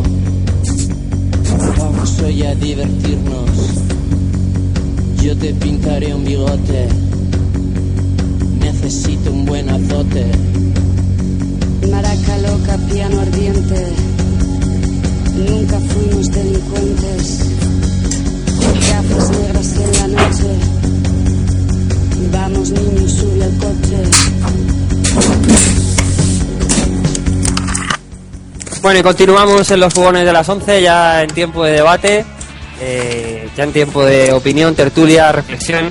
Eh, uno de nuestros jugones habituales, Héctor Sierra, buenas noches. Hola Carlos, buenas noches. Y mi compañero, querido compañero Mario Alonso, ¿cómo estás? ¿Cómo estás chicos? ¿Cómo estáis? Bueno, bienvenido de nuevo a los jugones, un placer tenerte por aquí de nuevo. Placer es mío chicos. Bueno chicos, si parece, vamos a empezar a hablar eh, un poquito de esta polémica que ha habido en el día de hoy con estos guiñoles de Canal Plus Francia, que parece que os han dado un poquito de guerra. No sé si habéis podido ver los vídeos eh, de estos guiñoles. Sí, yo estoy viendo los vídeos, el último el de las jeringuillas de Casillas, ¿no? Y más Nadal. Y bueno, creo que se está yendo un poco de las manos, ¿no? Lo que al principio, a mí el vídeo ayer Nadal no me pareció tampoco tan ofensivo, salvo el final, en el que sí que parecía algo desagradable, ¿no? Cuando decía que España no gana por casualidad. Pero bueno, yo, creo que la, la mofa, la burla y tal, eh, bueno, los guiñones aquí en España hemos visto que se reían de todo el mundo. Y, pero creo que han pasado una línea ya con el tema de las jeringuillas o lo de contador que he visto esta mañana también. Creo que ya esto ha sobrepasado una línea bastante delicada que es el respeto. Tú te puedes reír. Mm, Aquí nos reímos todo de todo, pero esto que ha pasado ya hoy creo que pasa a un límite. Bueno, recordamos un poco para el que no lo haya visto, el vídeo de Nadal era un vídeo en el que Nadal llega a una gasolinera, bebe una botella de agua y luego orina en su depósito de gasolina de su coche y sale el coche como si fuera un auténtico Fórmula 1. Bueno, hasta ahí yo creo que es humor y ya está. Ya se han pasado un poquito más con el de contador, que han, han puesto a un enfermito, a un niño enfermito, que, que resulta que se hace una transfusión de sangre de, de contador y puede ser campeón del Tour de Francia ya me parece una falta de respeto grave tanto a Contador como a los pobres enfermitos. Eh, y ya el último que me parece el remate de todo es uno que se ha publicado esta misma noche, que han, que han emitido esta misma noche, en el que se veía a estrellas españolas como Iker Casillas, Pau Gasol, firmando autógrafos con jeringuillas, y al, y al propio Rafa Nadal también. Mario, eh, ¿qué te parece? Lo acabo de ver el vídeo, lo estaba viendo hace uno- unos minutitos y bueno, lo, eh, comentaba en Twitter también. eh, creo que ha llegado un punto que se le ha ido de las manos. Yo creo que todo el mundo conocemos cómo son los guiñoles, sabemos que son de bromas o que son de coña, que se meten con todo el mundo. La ironía va hasta cierto punto y en el momento que la ironía pasa la línea del respeto es cuando llega el problema. Yo creo que se están pasando. Yo creo que realmente hay una falta de, de conocimiento quizás en, en Canal Plus Francia de lo que se está moviendo en España. O sea, yo creo que tienen que saber algo porque todo lo que lleva pasando hoy en, en España, en Twitter, en Facebook, en redes sociales, la gente se está moviendo mucho y se está manifestando muy en contra de esto y de los franceses en general por este, este tipo de, de documentos. Yo creo que deberían informarse un poco más, porque yo creo que la están liando bastante y con el último vídeo ya la han rematado de, por completo. Bueno, si os parece, os comento algunas de las reacciones que se han producido hoy. Eh, la, Re- la Real Federación Española de Tenis tomará medidas legales contra Canal Plus Francia por usar su, su logotipo en el vídeo de Nadal.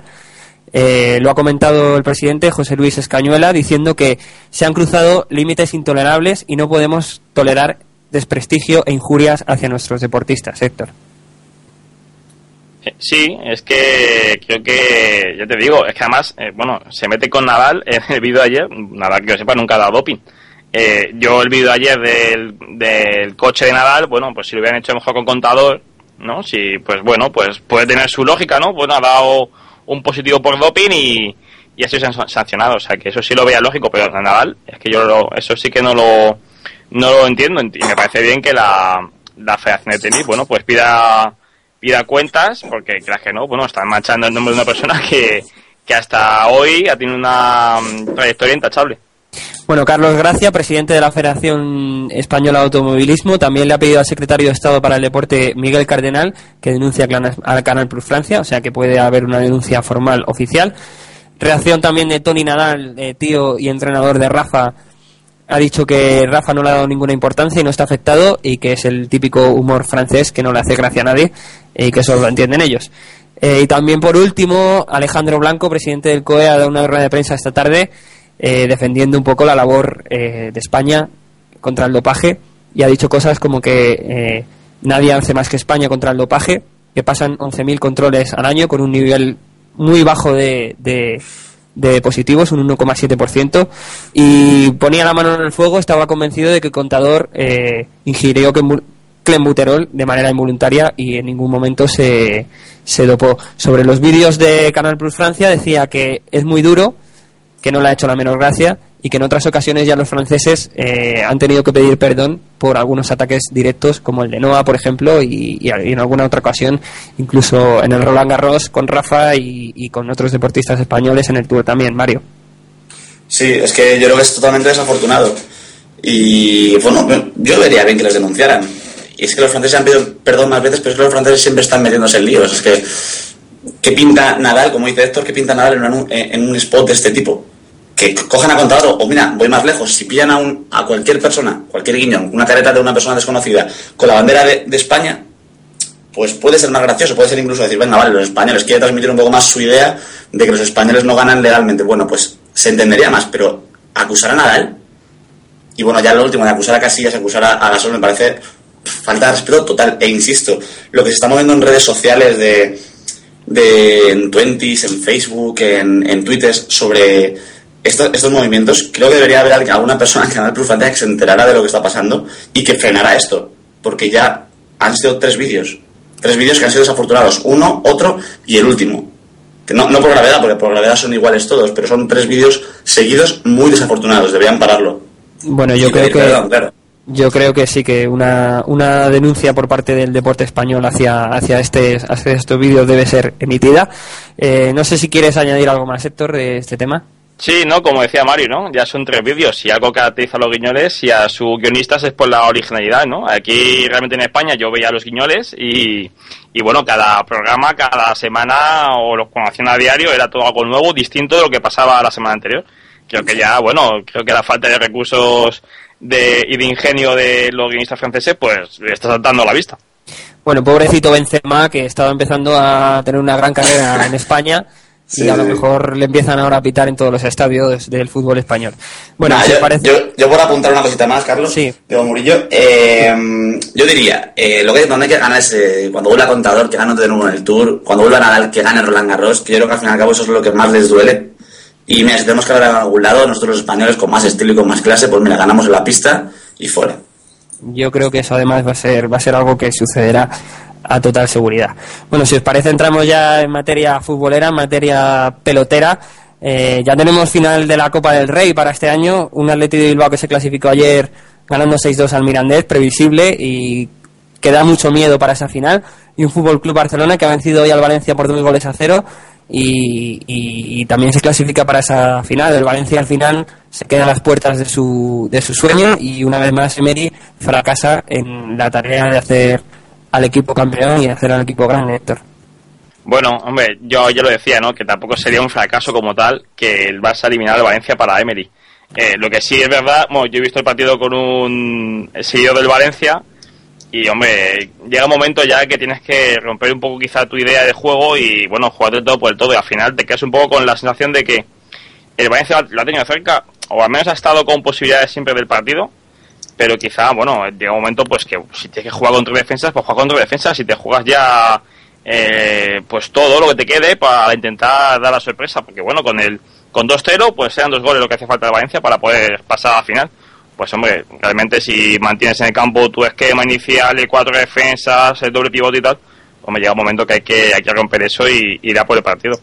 Y al final siempre pasa lo mismo con Emery, que tiene esa sensación de, como decía ayer, de perdedor, entre comillas, que de que nunca gana el Madrid o al Barça y, bueno, otra vez ha, pasado, pero vamos, creo que tampoco es un fracaso absoluto el de, el de Emery y que, bueno, es una decepción, pero que tampoco debe de, de suponer, bueno, eh, que Emery dejara de Valencia, sin, por poner un ejemplo. Bueno, Mario, y un, un Fútbol Club Barcelona que en el momento en el que parecía que estaba más fundido, que daba síntomas de debilidad, pues fíjate, se carga todo un Valencia y se clasifica para la final de la Copa del Rey. Para otra final más, que como decía Marca, no se cansan de jugar finales, tienen razón. Además, yo precisamente por Valencia no creo que haya sido un fracaso. Eh, pienso que hoy en día caer contra el Barcelona es lo previsible, pero quizás son un poco más las formas, ¿no? Yo estaba viendo un poco el partido y iba ganando el Barça 1-0 y parecía que, yo qué sé, me recordaba por momentos a la- aquella semifinal de Stanford Bridge, no sé si la recordáis, con el gol de Iniesta en el último minuto casi, que era un asedio constante del Barça en el área contraria. Entonces, este partido lo estaba viendo y decía, el Valencia está a un gol de empatar la eliminatoria y el Barça está atacando como loco. O sea, por momentos parecía que el Barça buscaba el gol porque si no, no se, clasificaba y no era la verdad. El Valencia lo ha tenido muy cerca, estaba tan solo un gol y parecía imposible prácticamente que pudiera empatar el partido. Quizás luego también Emery, quizás los cambios, no sé, lo que hizo un poco esto, yo he visto un poco conservador. Quitas a, a un atacante por otro atacante, cuando entraba Piatti, no lo sé, también ha sido muy mala suerte la, la gripe de soldado, no ha podido jugar, yo creo que ha sido determinante. Pero me ha faltado un poco más de, sangre, un poco más de, de, mira, vamos a dejarnos la piel, que no nos queda nada, nos quedan 10 minutos, mira, vamos a perder, vamos a echarnos un poco para adelante. Igual pillamos a- al Barça en una contra, y no ha sido así. Bueno, y una clasificación para la final que puede aumentar, puede ya por fin au- aumentar la presión o, o la presión popular de la afición del Barça y de toda la directiva para que Guardiola por fin renueve con el club, ¿verdad? Sí, hombre, está todo el mundo muy pendiente de Guardiola, ¿no? Más que de otra cosa allí en Barcelona, a ver si renueva, ¿no? Mm, Yo creo que va a renovar, no sé, es la sensación que tengo yo. Yo creo que no va a dejar el, el proyecto cuando, no, tampoco creo que esté la cosa tan mal como para, eh, como se, como se suele decir, el fin de ciclo ¿no? del, del Barça, la final de la Copa, eh, un título más que puede ganar eh, Guardiola, ya serían 14, ¿no? Si no cuento mal, eh, en, en cuatro años, una barbaridad. Y bueno, todavía queda la liga, que la tiene muy difícil. Y la Champions, que la semana que viene ya, ya la juega. O sea que yo creo que no hay ningún síntoma para que Guardiola deje el Barça. Pero bueno, Yo creo que un poco... queda- sí, queda duda. Yo creo que un poco Guardiola está esperando a ver cómo se gestiona el, el fracaso en, en, en Can Barça, porque hemos visto de todo al Barcelona, pero lo único que no lo hemos visto es perder. Entonces yo creo que un poco Guardiola está a expensas de que ya lleva cuatro años, ya sigue ganando, pero ya parece ser que la gente pasa pasa pasa eso, que, que te acostumbras a ganar y parece que como que se le da menos valor a los títulos. Yo creo que Guardiola está un poco con la mosca detrás de la oreja en ese sentido. Eh, está pensando un poco que, que la gente ya no le valora, o puede que no le valore tanto, o que ya no se dé cuenta de la grandeza que está, de, de los títulos y la, grandeza que le está dando al Fútbol Club Barcelona. Yo creo que un poco Guardiola está esperando a ver cómo se desarrolla el resto de la temporada para, para tomar una decisión y, y ver cómo afronta la afición tanto la victoria como la derrota. No sé, Mario, ¿cómo, cómo piensas tú? Sí, eh, bastante como tú, además. Yo creo que yo creo que Guardiola va a seguir, va a renovar. eh, y creo que realmente la afición del, Barcelona debería estar más tranquila, deberían un poco más disfrutar. Igual la gente ya está un poco cansada de ganar, fíjate lo que te digo. Hoy veías el estadio del Camp Nou y, estaba muy vacío. Decías, oye, es una semifinal de, Copa, un 1-1 en la ida. Joder, esto es, esto es importante, ¿no? Entonces, bueno, yo creo que es lo que tú dices un poco. Vamos a ver cómo va la temporada y ya veremos si renueva. Yo creo que va a renovar.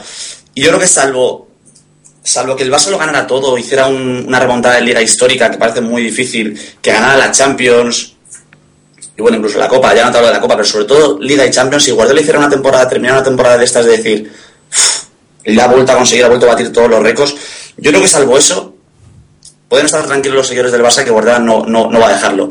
Yo creo que si Guardiola gana la Champions y gana una liga que parece imposible, yo creo que hay posibilidades bastante reales de que Guardiola lo deje, más que nada porque yo creo que un poco Guardiola que retirarte la gloria, retirarte la cima, ¿no? Yo creo que a Guardiola le va a pinchar un poco quizás que, que si no gana la liga, bueno, pues de ahí como que Cruyff, como que tanto que le comparan con Cruyff, Cruyff ganó cuatro ligas seguidas y dicen, "Os- ostras, se puede igualar a, a Cruyff, ¿no? Pero no sé, quizás un poco yo, yo lo veo así, si consigo un gran éxito, podría plantearse dejarlo, pero si no, yo creo que Guardiola seguirá y tendremos mínimo otro añito de Guardiola en el banquillo. Parece que la liga este año está un poco más complicada, ¿no, Mario? Está difícil, está difícil, esos son siete puntos. Es que... uff, Encima un calendario peor en las próximas jornadas, eh, síntomas de cansancio, el Real Madrid un poquito más fresco, un mejor calendario, comentábamos ayer esto en el programa. Eh, ¿Cómo ves tú este, Sí, este punto? yo, yo es que yo creo que la clave no está en el Barça, está en el Madrid. Yo creo que el Madrid está fortísimo. Y Mourinho es esos técnicos que, que una vez que tiene agarrado un título no lo suelta. Entonces vamos a ver, yo creo que el Madrid está muy fuerte. El Barça a ver si aguanta el ritmo. Es que el Barça está en final de Copa y está en la Champions muy metida. Yo sí creo que el Madrid está muy fuerte en Liga. Yo, lo, yo creo que sería un descalabro que el Madrid perdiera esta Liga. Un descalabro total. Bueno, hablamos de, de, de Mourinho, hablábamos del Real Madrid. Un Mourinho que no se le ha visto por sala de prensa en las últimas comparecencias, ha salido Aitor Caranca. eh, y un Mourinho que se empieza a especular mucho con su salida del Real Madrid a final de año, eh, con una salida segura en caso de que consiga títulos y con una salida probable en caso de que no lo consiga. Esta semana hemos escuchado a José Callejón diciendo que él ve a su entrenador muy feliz, muy contento en el Real Madrid y él está convencido de que va a renovar. No sé, Héctor, ¿qué piensas tú de este, de este aspecto? Es que si dijera lo contrario es cuando ya las alarmas saltarían por los aires, ¿no? En, en Chamartín. Si dijera el Callejón, no, yo no le veo en, en Madrid la próxima temporada, eh, sería sorprendente, ¿no? Eh, creo que se está especulando mucho con el tema de Mourinho, de si va a seguir o no va a seguir. El Madrid va primero en Liga y se estaba pensando más en a ver qué hace el entrenador, como siempre, eh, a ver qué es lo que decide, como siempre, más que en dif- Bueno, Héctor. Hemos perdido a Héctor. Bueno, Mario, tú sigues, tú sigues por ahí, ¿no? Sí. Bueno, es que tienes que saber que Héctor de vez en cuando tiene que bajar a cambiar el ticket del, del parking, pero, pero enseguida vuelve con nosotros. Eh, no sé, Mario, ¿tú cómo, cómo estás viendo a Mourinho? Parece ser que, que está un poco desilusionado, ya no se le ve tan, tan entusiasmado con, con, con su papel en el Real Madrid. Yo creo que a lo mejor es un poco de cara a la galería, de cara afuera, de cara a, a los periodistas sobre todo, y luego a sus jugadores les transmitirá la misma ilusión que el primer día, ¿o cómo lo ves? Yo lo veo como tú, le veo un poco como Mourinho está un poco como más, más apagado, está como más... Habla menos, no se le ve por rueda de prensa tanto, se ve muy enfadado siempre en todas las ruedas de prensa. No sé, yo quizás eh, lo veo un poco como Guardiola. Creo que si Mourinho gana la Champions y gana la Liga, eh, puede ser que Mourinho se vaya. Más que nada porque Mourinho es un, técnico que ha venido aquí para ganar títulos. Y en el momento que venga aquí, el primer año no lo consiguió y se dio de bruces con el Barça, la gente dijo, ostras, Mourinho igual no es, el técnico que el Madrid necesitaba. Pero bueno, ganó, ganó un título, le, discutió un título al, Barça, le ganó un título al Barça. Yo creo que si este año le gana la Liga al Barça, y bueno, ya, no te cuento si gana la Champions, yo creo que Mourinho tendrá, vamos, derecho de sobra para poder ser Madrid con la cabeza bien alta diciendo, oye, mira, pues ustedes me trajeron para esto, para ganar títulos, y yo le he conseguido títulos. Y no solo contra eso, le he ganado un título ante el mejor rival de la historia, que es el Barcelona. Yo creo que es muy probable que Mourinho se vaya, si, si gana algo importante, como puede ser la Liga, como puede ser la Champions. Ya si es la Liga solo, quizás no.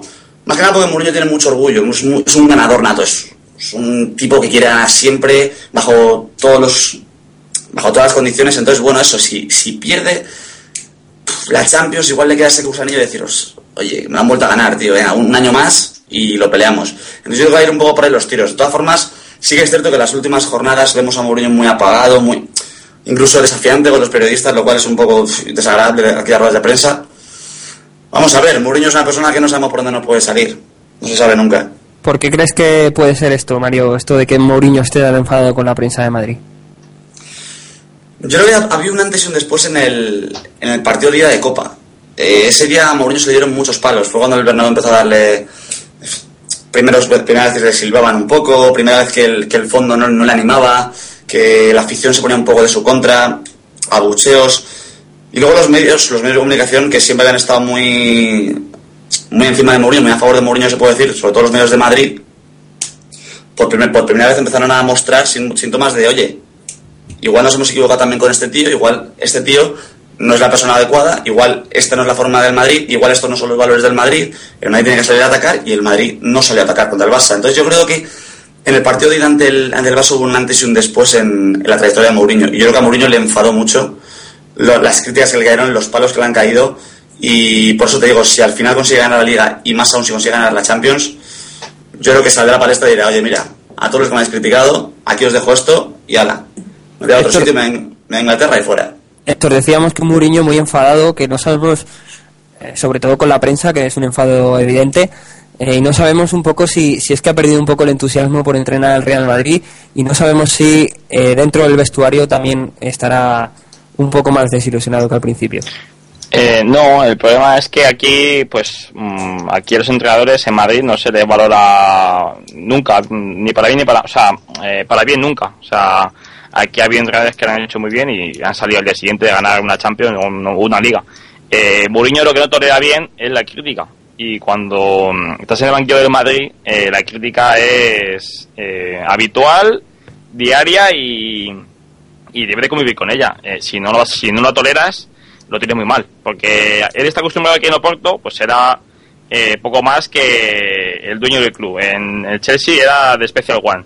En el Inter, bueno, eh, cuando fue con el Madrid a Milán, le veneraban. Aquí eso no va a pasar. Es que aquí eso, es que aquí ni con ni con Del Bosque, ¿no? O sea, es que es una sensación de que aquí a la gente, el Madrid es un club de jugadores y no de entrenadores. Y en- él debe entender eso. Y yo creo que lo que ha pasado aquí mucho que a Mourinho no le han explicado bien dónde, dónde iba. Aquí la presión es enorme, absoluta y, como decía antes, diaria. O sea, es que es algo fuera de lo normal y no es ni el Inter ni el Chelsea, que son equipos que, que no tienen la grandeza que tienen en Madrid. Sí, la- yo, quiero apuntaros una, cosi- una cosita aquí. De todas formas, Mourinho es un, es un entrenador que ha conseguido lo que yo creo que casi nadie. Ha conseguido que no se le discuta el puesto de entrenador en el Real Madrid.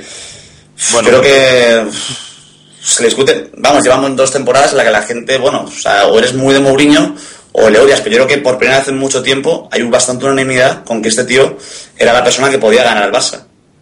Yo Pero creo que es este que año se le ha empezado a cuestionar ya un poquito y, y ya las le- cosas no están como le- antes. Pero se le cuestiona por eh, no por los números que quizá pues son bueno están a la vista, ¿no? Está primero en liga y demás, sino la imagen. Es que lo del es que lo hemos hablado muchas veces, es que la, la imagen del partido de ida es que la gente salió del Bernabéu enfadada, pero no por perder 1-2, sino por la imagen que dio el equipo. Si es que el Madrid puede perder eh, un partido y demás eh, contra el Barça, bueno, más aún. O sea, la gente tenía asumido que el Barça es un equipo ahora mismo pues que está a un nivel pues muy alto pero la imagen que dio el Madrid es que realmente es que es muy triste, ¿no? Eh, Lo que se vio aquel día y, y la gente salió muy muy disgustada y por eso vino luego los pitos el día de el día de Bilbao creo que fue, ¿no? El día de que el Athletic Club de Bilbao llegó al Bernabéu, eh, recibió los pitos y, y la discrepancia de la grada y menos mal que bueno, que aquí se ha celebrado mucho la, la eliminación de la Copa del Rey. Vamos, no, nunca había visto algo similar. Cuando el Madrid ha caído eliminado en la Copa, se le han caído flores y a, raíz de ahí, de ese cambio de, de juego, ¿no? En vez de pues, apostar por, pues, por Canelo, por Ozil, por demás, que gente que no jugó en, en el partido de, de la Copa, pues a partir de ahí es cuando ha empezado a, la cosa a reflotar bastante bien para, para el Madrid. Claro, es que lo curioso es que ha durado una semana el enfado. Ha durado lo que ha tardado Mourinho en, en decir, venga, vamos a jugar así. Y salir a la guerra y salir a luchar como tiene que salir el Madrid. Ha durado una semana el enfado. Decía- deci- Decías tú, Héctor, de la presión. ¿Tú creéis que le está pudiendo la presión de verdad? La presión de ser entrenador del Real Madrid le está, le está pudiendo al todopoderoso José Mourinho. Eh, a mí, para mí, sin punto de opinión, le ha podido ya bastantes veces. Y la primera vez que le pasó fue en el 5-0 del Barcelona. Aquel día y cuando se lesionó Higuaín, a él lo que realmente le gustaba era haber puesto un tribote y al final se decantó por, por poner a Benzema cuando no creía en Benzema, vamos, ni para jardinero de la Ciudad Deportiva. Y aquel, ¿Mario? día, y aquel día fue así. Mario, Yo creo que. Es que me haces dudar, fíjate lo que ¿le, te digo. le- no le sé. puede la presión a Mourinho en el Real Madrid? No sé muy bien qué decirte. Yo creo que. Yo creo que maneja la presión perfecto. Pero claro, ya últimamente ya es lo que decimos. eh, no habla en rueda de prensa, está muy desafiante, se ve como cansado. No lo sé, no lo sé. Me quedo ahí en un empate. Bueno, chicos, y para terminar, para cerrar ya el capítulo de la tertulia de hoy, eh, ¿creéis que hablará en la próxima sala de prensa o en la próxima rueda de prensa o seguiremos viendo a, a Caranca? Yo, mi sensación es que hasta que no pierda un partido no va a aparecer. No sé qué pensáis vosotros. Hombre, pues si es en Liga, a lo mejor no lo vemos hasta mayo, porque tal y como va el Madrid, eh, lo va a tener complicado para perder. Mario, No, yo creo que saldrá, tiene que salir de tarde o temprano. Joder, eres el entrenador del Madrid, tienes que salir. Eh, lo único bueno es Mourinho. Es el José Mourinho este que no sabemos muy bien por dónde nos sale. Pero yo creo que debe, debe hablar y debe salir. Y ahora, bueno, ahora también, también es una cosa, ahora que el equipo está bien es cuando puede permitirse el lujo de no salir. Bueno chicos, pues si os parece lo dejamos aquí. Eh, un placer haber comentado con vosotros esta tertulia, buen ratito. Eh, estoy encantado con la dupla que me hacéis aquí, Héctor Sierra y Mario Alonso. eh. Eh, me estoy haciendo muy fan de esta dupla y voy a contar mucho con vosotros. Así que sois- sois unos fenómenos los dos, es que Muy es bien. fácil. bueno chicos, pues muchísimas gracias por haber estado aquí. Un abrazo, bien, chicos. un saludo. Chao, chao. Psicoanalistas deprimí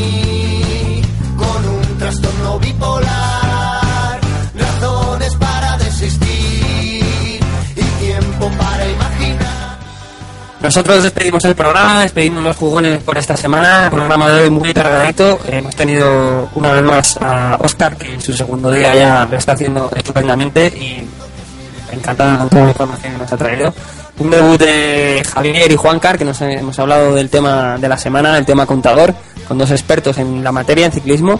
Eh, luego también tuve por primera vez la ocasión de, de compartir micrófonos con Carlos, un placer, eh, un pedazo de jugón, un profesional del básquet y, el director del Rey de la Cancha, que ese programa no hace más que ir para arriba todo el rato. Eh, luego también escuchamos a Fabián en el día de su cumpleaños y nos contó un poco la última hora del balonmano.